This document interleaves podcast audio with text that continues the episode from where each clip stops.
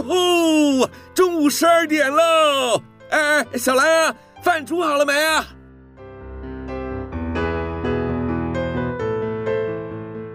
您现在收听的是云端新广播，FM 九十九点五 New Radio，最自由的新声音。现在收听亲子加油站，有办法改善小兰跟我的亲子关系吗？应该有机会吧。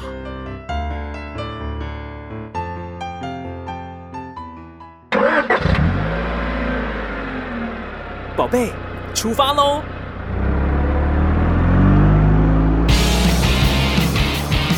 亲子加油站，帮您加满教养正能量。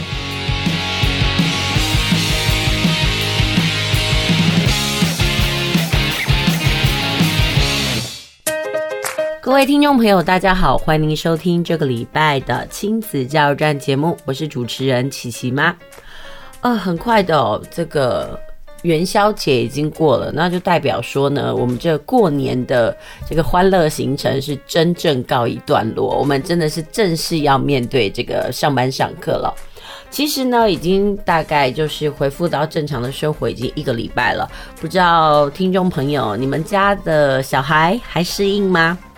呃，我觉得呢，这阵子呢，还是因为疫情的关系哦，所以我特别是南部地方呢，大家都还是呃戒慎恐惧。比如说像我的家人呐、可能就哪儿都不敢去。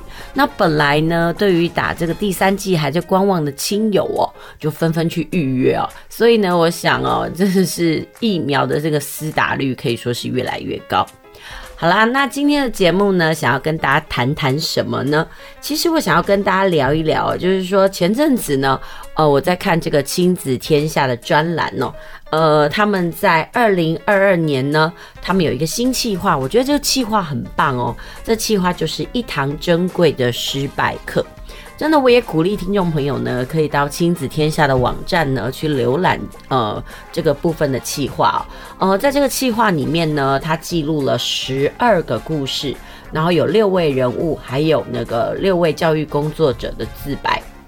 呃，为什么会有这样的失败课呢？他说呢，其实在全球呢，失败呢有各种不同被看待的角度。那不知道听众朋友，你知不知道十月十三号是什么日子哦？竟然叫国际失败日。那这样的日子呢，是十多年前呢，有一群芬兰的大学生所发起的。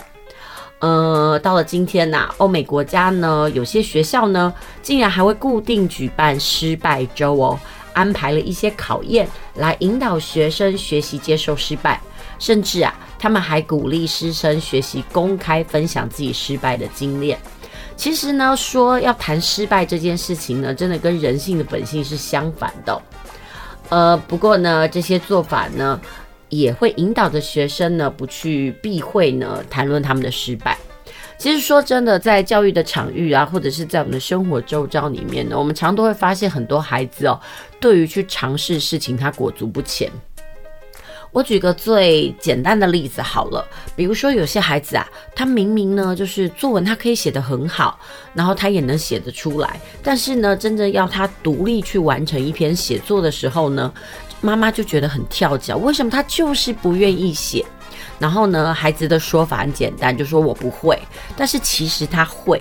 那后来呢，我们归根究底呢，去了解一下孩子的心理哦，就发现，哎，其实是他对自己要求太高了，他很害怕他写了不好之后要被改，或者是说呢，他写完了之后呢，嗯、老师。除了要他改以外，甚至呢要他重新再写过，他就觉得说，与其被你这样一而再再而三的改，那不如我说不会，你直接告诉我答案比较快。其实这个东西也可以让我们很多在教学现场的人醒思哦。对于孩子的错误，我们到底该抱持什么样子的立场？呃，有没有容许犯错的机会？还有他错了，我们到底应该怎么来看待？那其实呢，在亲子天下。呃，他们当初为什么有这个计划？其实是很妙哦。就是说呢，就是他们的编辑啊，有一天在浏览新闻的时候呢，他就被其中一个新闻呃，给抓住了目光。他说呢，在美国的马里兰州有一座公立小学的副校长呢，他主持了一个 podcast。那节目的名字呢，竟然叫做《我的错》，主题呢就是邀请了教育工作者来谈谈他们犯过最大的过错。其实你没有看错，分享的就是犯的过错，而不是成功经验谈。那有的老师呢，他上节目坦诚他刚入教职的时候的秘密，因为他有完美病。然后造成他的压力过于庞大，所以靠着酗酒来麻痹自己。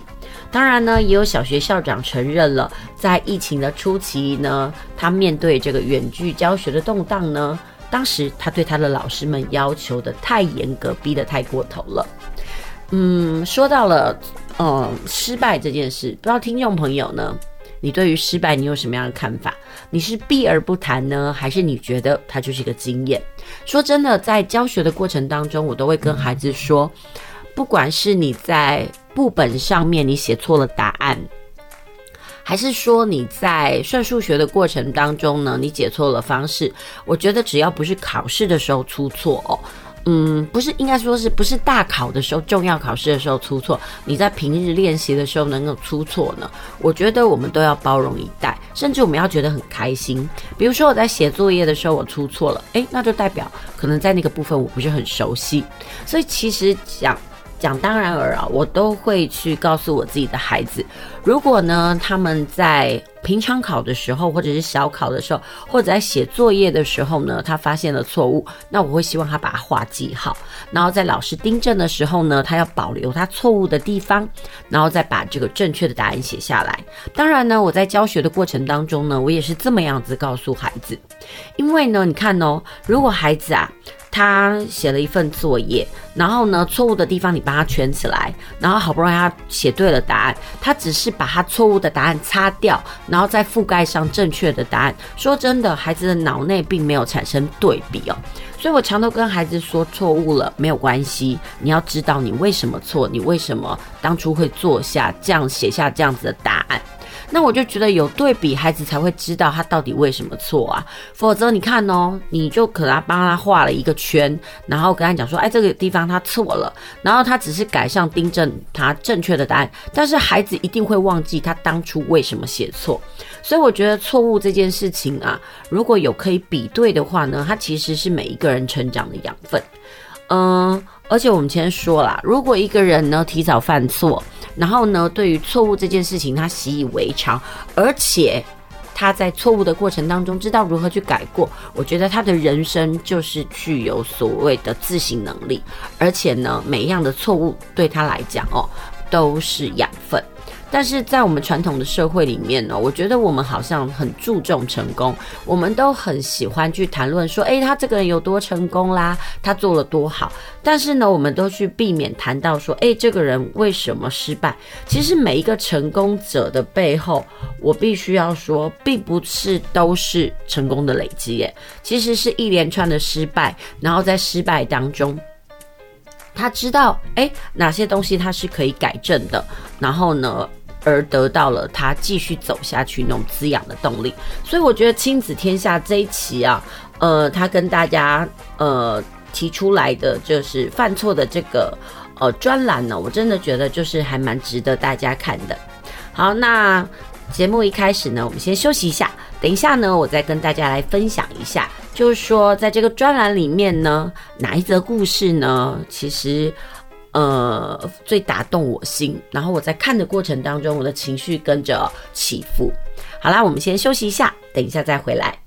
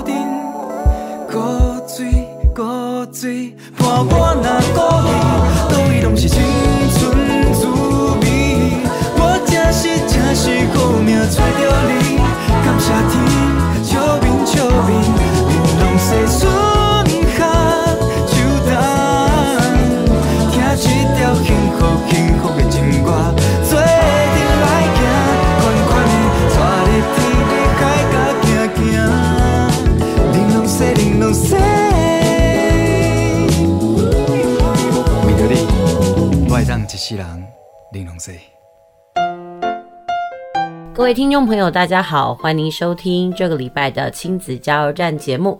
您现在收听的是 New Radio 云端新广播电台 FM 九九点五。哎，其实我有点久没有打台呼了，不知道听众朋友你是怎么样转到我们的频道？是在开车呢？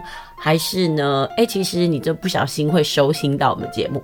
说真的，我一直都不知道我的听众是谁，但是呢，我还是秉持着我的初衷啦，在这个空中呢跟大家聊聊天。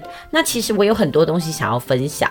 呃，有时候我都觉得教学的过程当中，除了教小孩以外哦，我觉得家长也是必须要教育的一块。不是说这个家长欠缺职能，而是。我可以告诉家长，我们可以怎么做，可以让我们的孩子更好。那呃，其实，在我们的生活当中呢，现在呃，在社群媒体里面啦，或者是各式各样的管道，都有告诉我们，哎，我们该怎么样跟孩子相处。那我个人比较喜欢的，那就是在我的 LINE 里面呢，我有加连结的，大概就是亲子天下的那个专栏哦。那今天呢，要跟大家聊的呢，就是亲子天下呢，他最近的一个专栏，他的那个企划，这个企划课呢，呃，提的就是说，哎，请到了六个名人呐、还有六个老师，然后来谈谈他们珍贵的失败经验。那在他们这一次总共有十二个人嘛，那我觉得前阵子呢，我看了呃一位名人的。然后呢，就是提提研的这个创办人。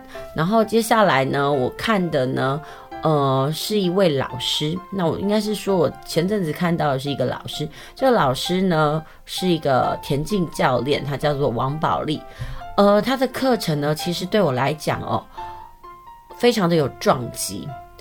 他呢，在二零一七年获得师铎奖，然后他也在阿里山的国民小学担任体育老师。呃，他一直对于偏乡的原住民孩子呢，嗯、关注。然后，而且呢，陪伴他们。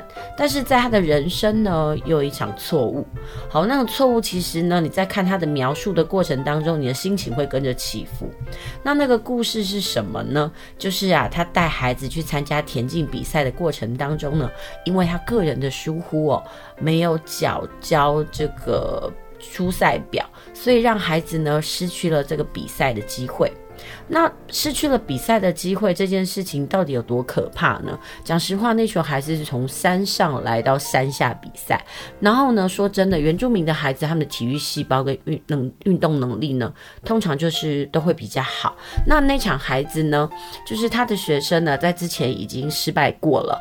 呃，不是说失败过，就是说在上一场的比赛里面呢，差了一点点呢，就可以拿到第一名。所以呢，孩子呢，对于接下来的比赛呢，可以说是跃跃欲试，希望能够有很好的表现。结果呢，没想到啊，呃，这个王宝利老师呢，他竟然是在跟别的教练聊天的过程当中，而忘了缴交接力赛的棒次表，让他孩子呢，因此取消这个田径比赛的资格。那你在看他的文笔啊，或者是他在行文的过程当中，你会跟着他起伏。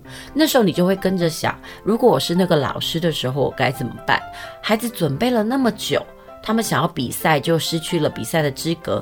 尽管这个王宝利老师呢，他在跟主办单位呢沟通了许久，还是让孩子下场比赛。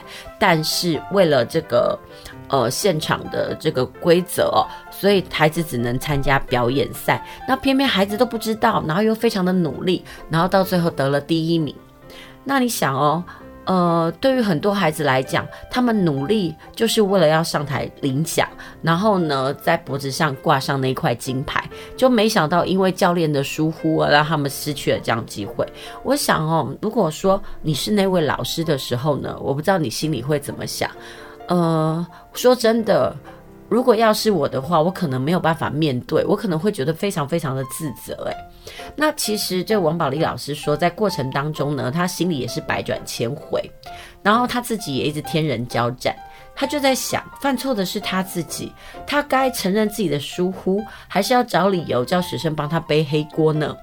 不过我觉得很庆幸的是啊，经过了一连串的那个天人交战之后呢，到最后呢，他选择跟孩子坦诚。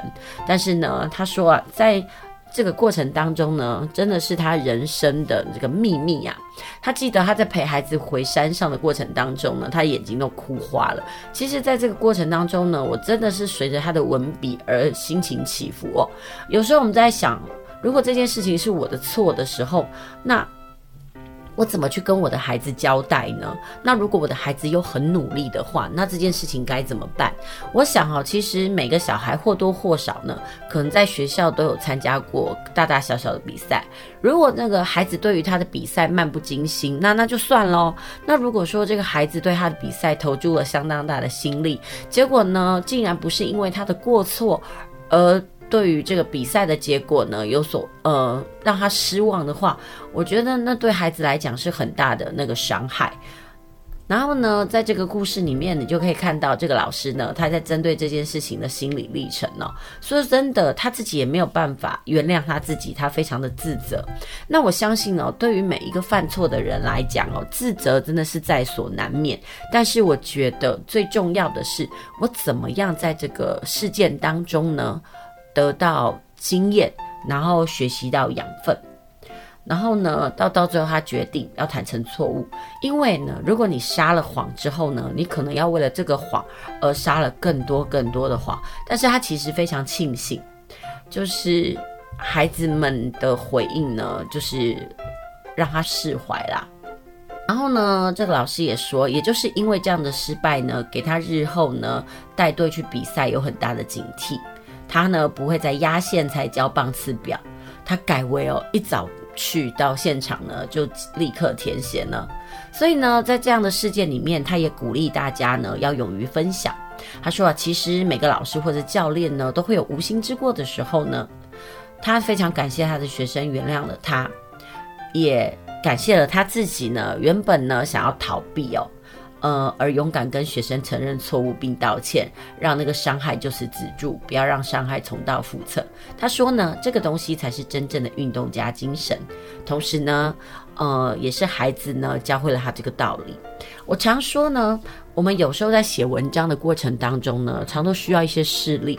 那如果孩子呢，他个人呢、的那个阅读的触角不够广。或者是说他读的事件不够多，说真的，每次讲到那个运动家精神，他就拿出课本来讲一下，然后就每次都讲什么胜不骄败不馁。我说真的，不要说孩子写到烦了，连这个阅卷老师看的都会哈欠连连。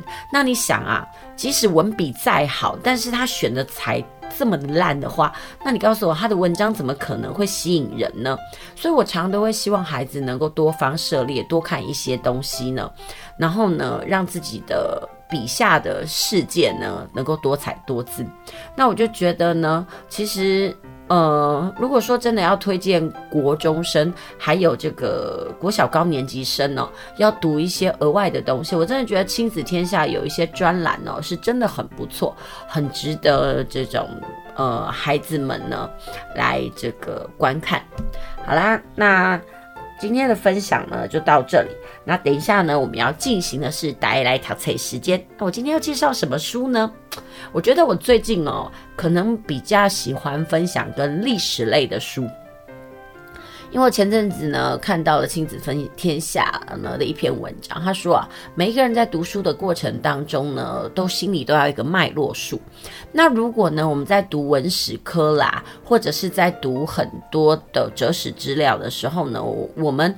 呃，对于历史上发展的东西呢，有一定的固定的背景，或者是有个枝状图的时候，我们在填塞我们的呃学到的知识的话呢，会比较有架构。我个人也觉得是这样。哎，举个例子来说好了，如果孩子在读这个古代的古文，如果他对于这个春秋时代啦，或者是说一直到明清的这段时间的脉络支线，他很清楚的话，那他大概就可以了解到说，哎，为什么在某一个时代的文人他会写出这样子的作品，然后呢，呃，为什么在某一个时段的时候呢，呃，大家的写作的风格呢会这么的超然物外？如果他真的懂了当时的历史背景跟社会的话，我觉得他在读起来的时候呢，他就会从容许多，因为他有一种背景知识的做支撑。所以这也就是为什么呢，我在这一阵子呢，非常喜欢来推荐历史读本的一个原因哦。不过呢，在正式介绍这个历史读本之前呢，我们先休息一下，呃，我们等一下再回来。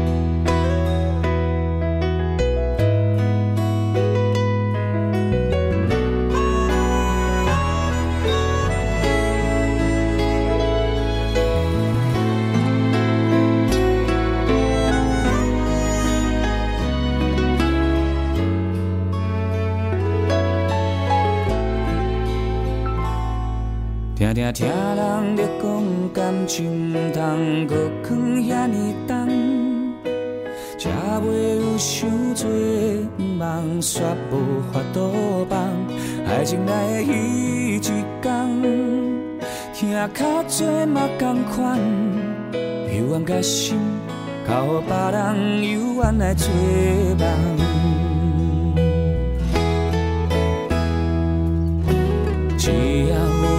做伙眠梦，我心甘情愿去做一个人讲的憨人。春夏秋冬，日思夜梦，只为一句话，一句你是我一生最爱的人。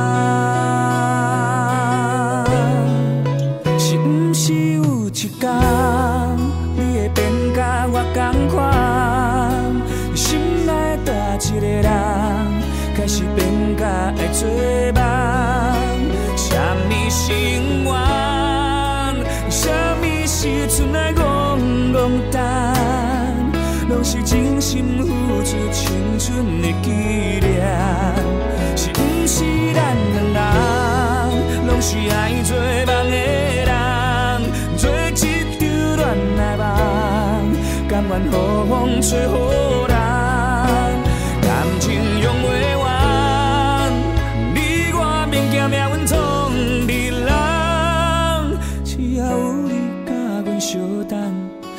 要甲你同心做着生活。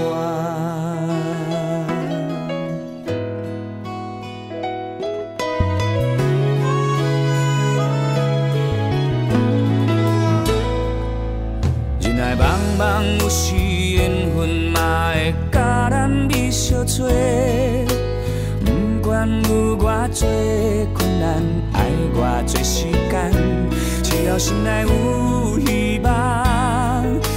真心来相送，总有一天爱会变作美丽愿望。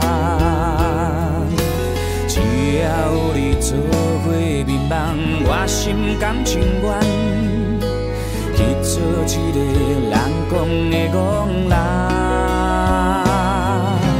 春夏秋冬，日思夜梦，只为一句话，一句你是我一生最爱的人。哦，是不是有一天，你会变甲我同款，心内大一个人，开始变甲。爱做梦，什么心愿，什么时阵来讲讲单，拢是真心付出青春的纪念。不是咱两人，拢是爱做梦的人，做一场恋爱梦，甘愿好风吹好浪。感情用不完，你我免惊命运创别人，只要有你甲阮做梦，只要甲你讲心。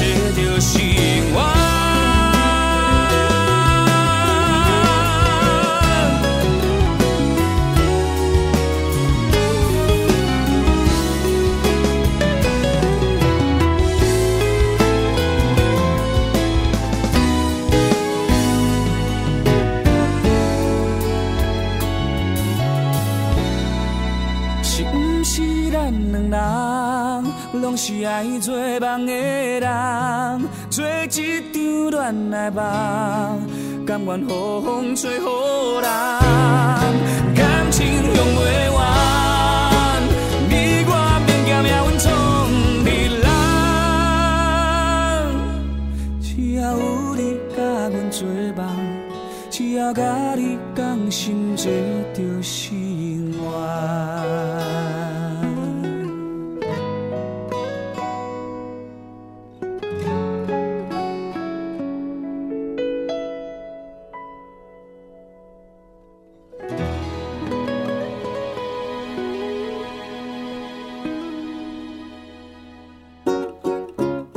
家来读册，囡仔要学习，爸母嘛爱做回来。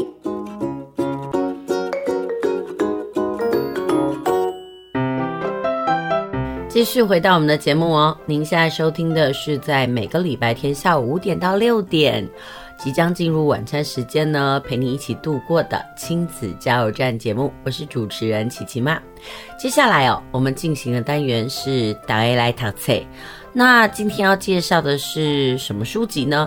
其实哦，今天介绍的书籍呢，比较适合大概中高年级、国小中高年级的孩子来阅读。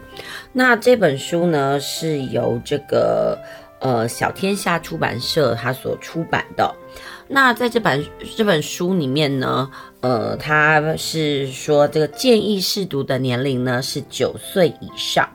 其实它不能说是一本书啦，它算是一套书。那这个套书的系列的名词叫做《历史放轻松》。那在上一阶段的节目当中呢，琪琪妈已经跟大家预告了，就是说我这阵子呢，可能在帮大家介绍的书籍呢，呃，都会是跟历史相关，那特别是这个中国史的部分。其实呢，不要分什么台湾跟大陆这个问题哦。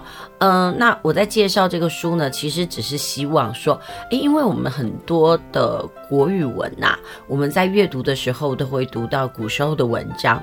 那我会希望说，诶，如果孩子啊在阅读的过程当中，能够对这些古人的生平有多一些的了解的话，可能他在理解上呢就会轻松许多。那其实，在历史放轻松的这套书里面呢，它总共有四本。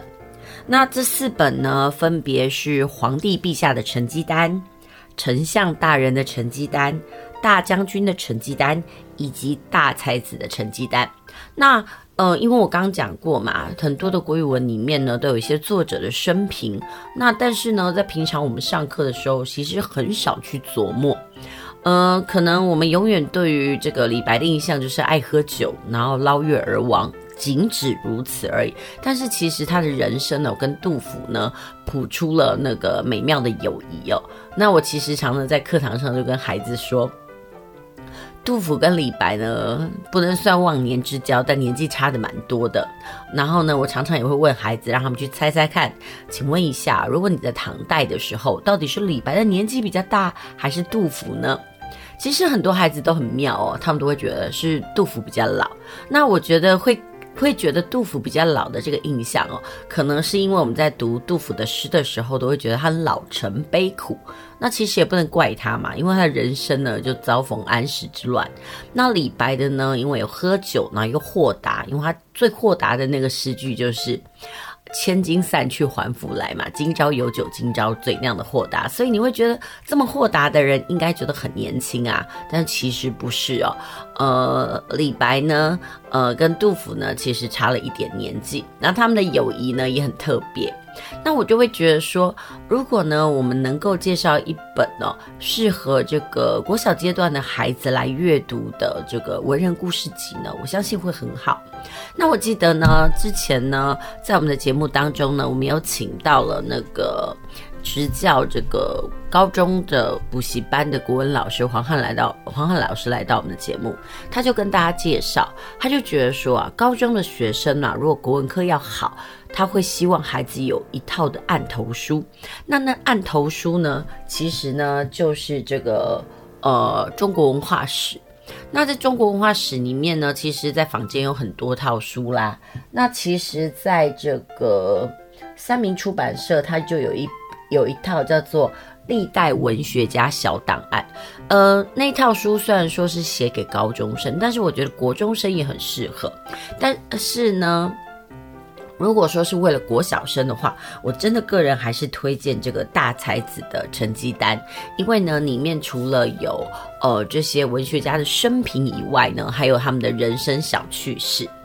呃，说真的，在这样的人生小趣事里面呢。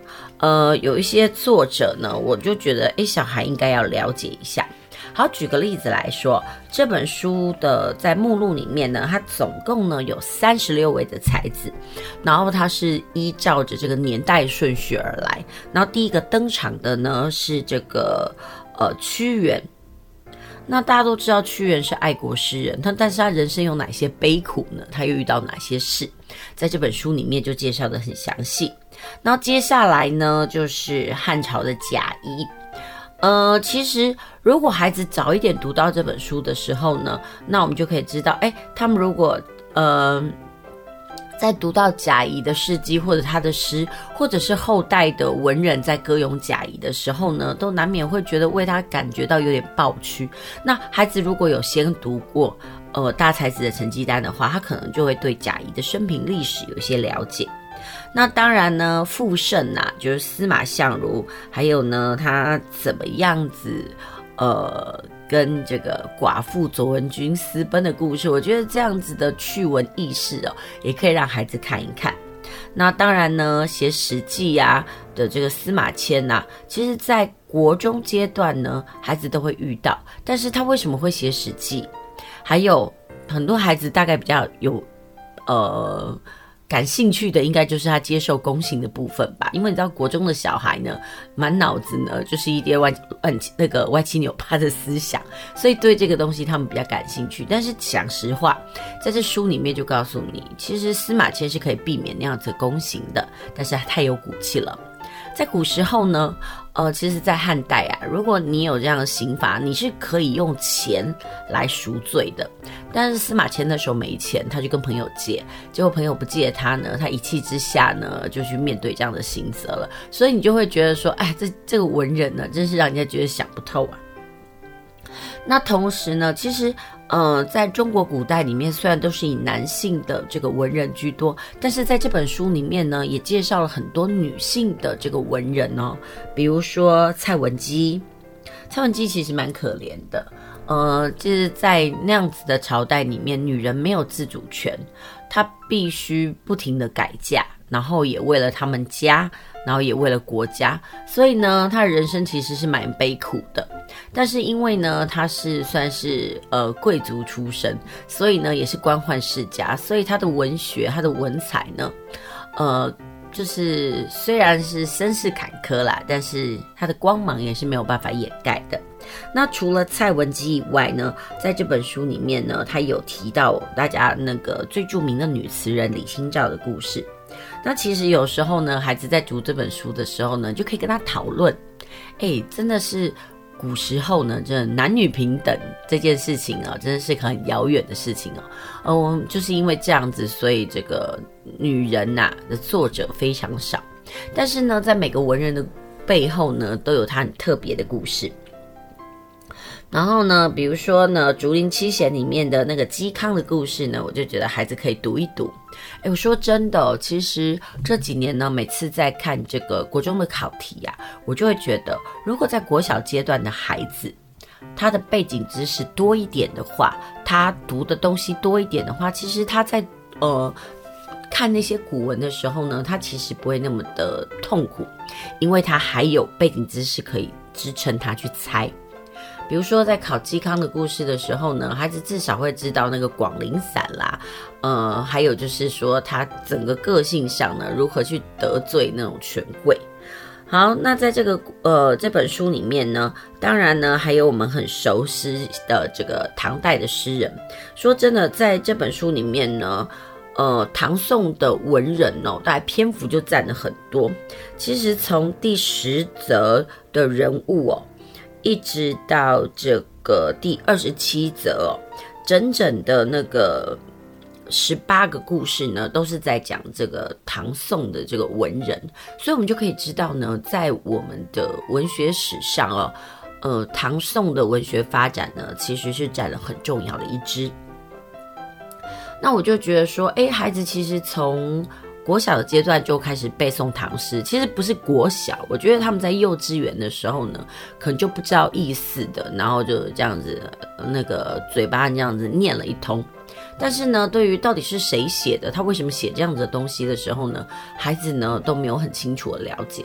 所以我就觉得呢，今天我就很想要介绍给。呃，所有的听众朋友呢，这首呃这本书就是历史放轻松系列的大才子成绩单。那这本书很妙，它在每一个的这个人物介绍里面呢，它都安排一个就是哦质素，就是让这个以第一人称的那种角度啊来写这些文人。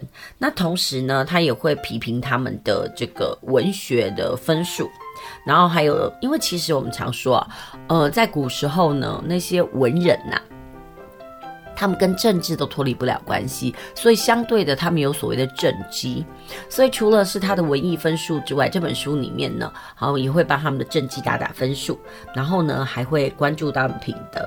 那我觉得这本书里面最趣味的地方哦，就是说他在每一个的文人后面呢，都会有安排一些趣味的小故事。那举例来说，像是屈原呢，我们大概只知道他投汨罗江，然后只知道他那种众人皆醉我独醒，不愿同流合污嘛。但是呢，其实在这个故事，呃，在这本书里面，在屈原的小故事里面就提到哦，这个屈原小时候上学呢是要跋山涉水，然后呢家人很担心，所以每天呢就会叫这个姐姐呢去接送他，但是好几次啊，这姐姐都没有接送到这个弟弟。呃，学堂的老师说呢，奇怪，这个屈原明明就是第一个把课文背完，早就回去了，为什么他每次都很晚回家呢？到底去哪里了？所以这屈原的姐姐就跟着弟弟。哦，原来这天呐、屈原很早就赶到学堂，啊，也很早就离开，然后呢，姐姐就在后面跟着。诶，奇怪，他就觉得跟着跟着弟弟怎么就不见了？诶，他就以为弟弟回家，原来后来他才发现弟弟根本就没有回家哦。然后呢，他竟然是在小溪旁边发现了一个岩洞，钻进去看，哎呀，这个屈原呢正在这个岩洞里面看书。那这时候呢，这个屈原可能是看书看累了，然后打起盹来。至于这后面是什么样子的发展呢？那我也非常欢迎呢，这个小读者呢自己去翻书找一找答案，想想这个屈原呢打瞌睡之后呢发生了什么事。呃，其实，在这本书里面呢，我个人觉得呢，很多孩子会喜欢的，应该就是趣闻大播报的地方，就是每一个文人啊，都他都有一些人生的小故事。那我其实就很喜欢跟孩子来分享哦。其实我很喜欢分享一个叫做温八叉的人。呃，为什么叫温八叉？其实叫就温庭筠啦。嗯、他是晚唐的一个诗人。他呢是一个非常有傲气的诗人。那讲实话呢，在会考的国文科的试题里面，有一次呢，有一个文艺理解呢，就考到了这个温庭筠的故事，就说他因为他很狂妄，然后当时呢，有个宰相就问他说：“哎，某一个句子是从哪里来的？”然后温庭筠就说：“这个句子一点也不冷僻呀、然后就是从某一本书《南华经》里面来的嘛。”然后接下来还有叼着那个宰相说：“身为宰相，平常应该多看点书，不要这么孤陋寡闻。”所以想当然尔啊，他的这个职呃官场呢，一定就不顺遂。然后另外呢，我也都会跟孩子分享，就温庭筠很妙。这家伙虽然长得其貌不扬，呃，但是呢，他每次考试的时候很喜欢帮别人作弊哦。记得不是抄别人答案，而是帮别人写答案。所以这时候呢，孩子就会开始有疑问，说：哎，古时候的考试是怎么一回事啊？那怎么能帮他作弊？我觉得说一本书啊，如果好看的话。可以勾起孩子很多的疑问，然后当然也会勾起他们阅读的兴趣。有时候我们都常跟孩子很多家长哦，都会就是逼着孩子去看书。但是我觉得，如果那本书好看，真的不需要你逼哦，你就可以看到他聚精会神的坐在椅子上呢，然后眼睛粘在这个纸本上。我觉得常常就是这样。那有时候我们就会觉得说，哎，为什么不想要去领略书中的美？没办法，生活中有太多太好玩的事情了，然后呢，让孩子分了心，没有办法把他的心神呢放在书上，所以呢，我就会希望说，在我的节目里面呐、呃，有哪些书还不错的，那我就会推荐给所有的听众朋友。当然，如果你们家有小孩的话，我就希望说，哎，我推荐的书籍呢，你们不妨呢，家长呢，可以带孩子到图书馆去借阅。呃，如果真的很不错的时候，再把它买下来。所以呢，我今天介绍的这一套呢，就是这个亲子天下的历史放轻松系列。那当然呢，我觉得在以国学的角度来讲呢，我真的还是比较建议这个大才子的成绩单这本书。那说真的，这本书呢，我曾经给很多孩子看哦，呃，他们的反应跟回馈都不错。那我就觉得有趣的书呢，当然不是我们大人说了算，当然要问问小读者的心情啊。那因为有很多小读者帮我背书嘛，所以我就觉得，嗯，这本。书很值得推荐，当然呢，我也希望说，哎，呃，下下礼拜呢，大概就是这个，也不能说下下礼拜，应该就是下个礼拜，就是二二八连假了嘛。然后我就希望说，哎，各位听众朋友呢，可以呢带着孩子呢，看看是不是要去图书馆啦，或者是说趁着这个书展的机会呢，好好去选选书，然后让自己的假期呢，除了因为疫情嘛，没有办法出门去郊外踏青，那也许呢可以来点静态的活动，我觉得这样也不错。好啦，那我们先休息一下，等一下再回来到我们的节目。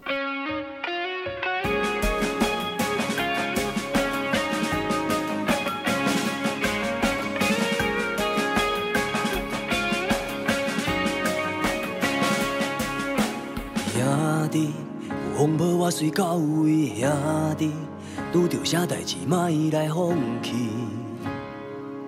有需要斗相共，就做你开嘴。兄弟，莫阁受遐不如意，兄弟，毋通来有阵无欢喜。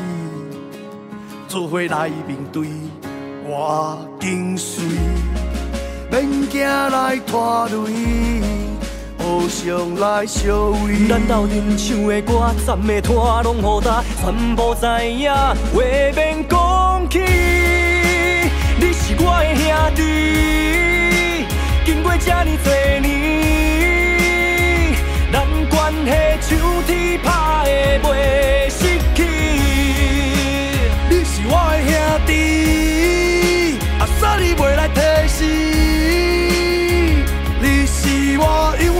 永远永远的兄弟。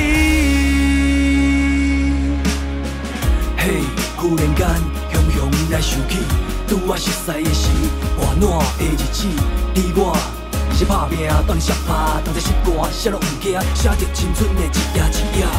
虽然有当时你真歹流俩，甲你相处我确实有把握。莫讲遮多脾气，莫搁改硬，毋惊互人讲话，咱的心是家己的。免惊来拖累，互相来相偎。咱斗顶手的歌，站的摊，拢互担，全部知影，话免讲起。你是我的兄弟，经过这么多年，咱关系注定打的袂的兄弟，阿啥你袂来提示？你是我永远永远永远的兄弟，无论困难有偌多，甲挑战拼甲尾。我知我年学我年苦，莫来荒废，莫来浪费。只是一时来袂死，提出勇气改变自己，搁要过去。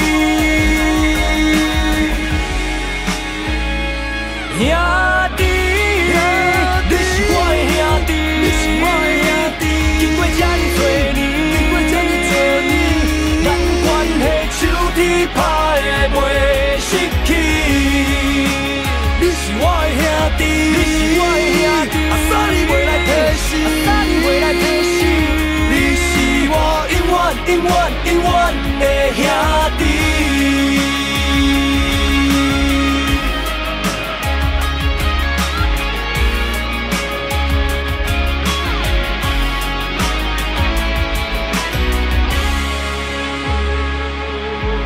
兄弟，有风波我随到位。兄弟，拄着啥代志莫来放。是我永远永远永远的兄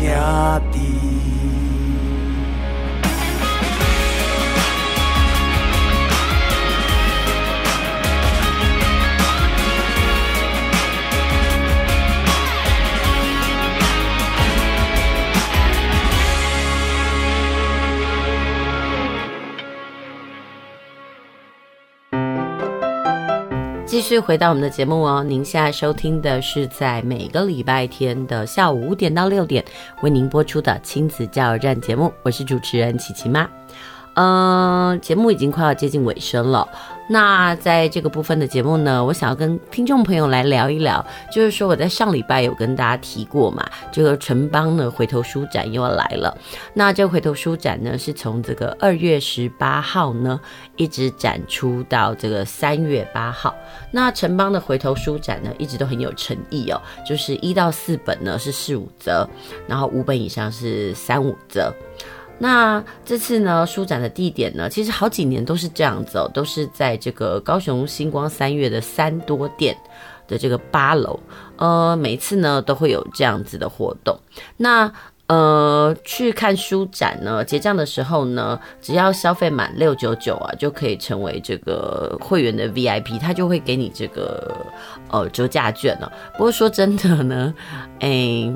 有时候呢，我很少去买这个全新的书啦，因为全新的书呢，我通常都是在这个博客来的时候的会员日购入。但是我觉得每一次的那个回头书展呢，其实都是捞宝的时间。呃，其实这几年的回头书展，我发现、哦，呃，绘本的种类还蛮多的。那通常。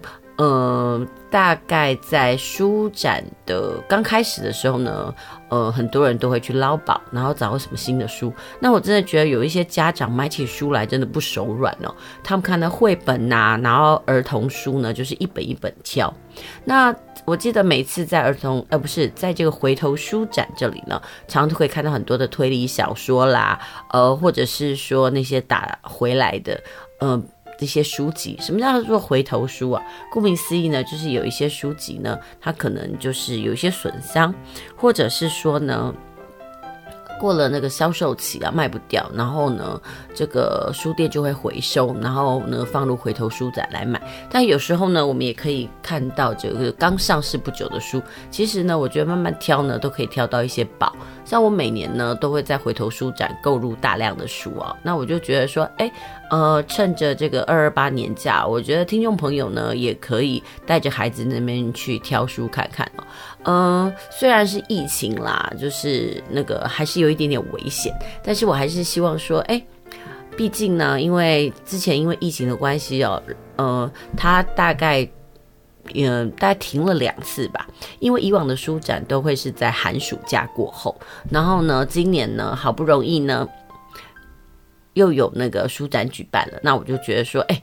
不妨把握时间去看看有什么好书可以买，因为其实哦，嗯、我们跟孩子介绍说到底要看什么书，还不如让他们去书展挑挑看。当然，我觉得有些孩子的挑书能力呢实在堪忧，因为他们就只看封面或看图，觉得没有封面不漂亮，图不好看就不看。所以我觉得，如果家长愿意的话，也可以去书展呢翻一翻，觉得哎适合推荐给孩子的书，或者是你们家孩子适合看的书都可以哦。那如果说家里的孩子呢年纪比较幼小，一点呢，可能还是国小低年级或者是在幼稚园阶段。那回头书展每年呢都有很多这个呃相关的童书，还有绘本，我觉得都是家长可以带着孩子那边去挑挑看的，然后做选择的这个方向哦。嗯、那说到了这个下礼拜就是这个二二八连假嘛，那说到这个二二八连假呢，因为想说不能出去玩嘛。那到底可以在家里呢帮小孩安排什么乐子呢？那我前阵子呢就去淘宝上呢买了一组的这个活字印刷，就是木活字。那我觉得淘宝真的是很像我们以前的雅虎，我就什么都卖，什么都不奇怪。在淘宝上面呢，就有卖那个木活字，然后那木活字呢，上面的印刷的呢，大概就是诗词。虽然它是简体字，但是你也可以跟店家说，哎，你要要求繁体版。那我觉得就让孩子呢，那个玩玩活字印刷，用墨汁啦，然后呢来练一练手作，我觉得其实也蛮好玩的。因为你看啊，有时候我们要让小孩背唐诗啊，好，可能就是。叫他们呢背，然后他们还心不甘情不愿。但是有木活字的话，你可以把所有的活字都拆掉，然后接下来再让孩子呢把他们背完的诗呢重新拼组。我觉得对很多小孩来讲，他们觉得很好玩。然后接下来再涂上墨汁哦，然后自己来做小小的那个印刷工，他们都觉得非常有趣哦。我觉得其实有时候要让孩子学习某种东西哦，玩性很重要。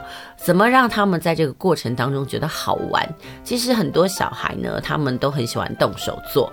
那文静的小孩呢，大概是用看的。然后有些小男孩呢，或者是小女生，他们的手作智能就很强，就很喜欢透过那种用手来感触一下或学习。那我觉得这个木活字呢，就很值得呢，家长呢，呃，让孩子来试试看。好啦，那今天的节目呢，我们就进行到这边。别忘了哦，下个礼拜呢，继续收听我们的亲子加油站节目。我们下周同一时间再会。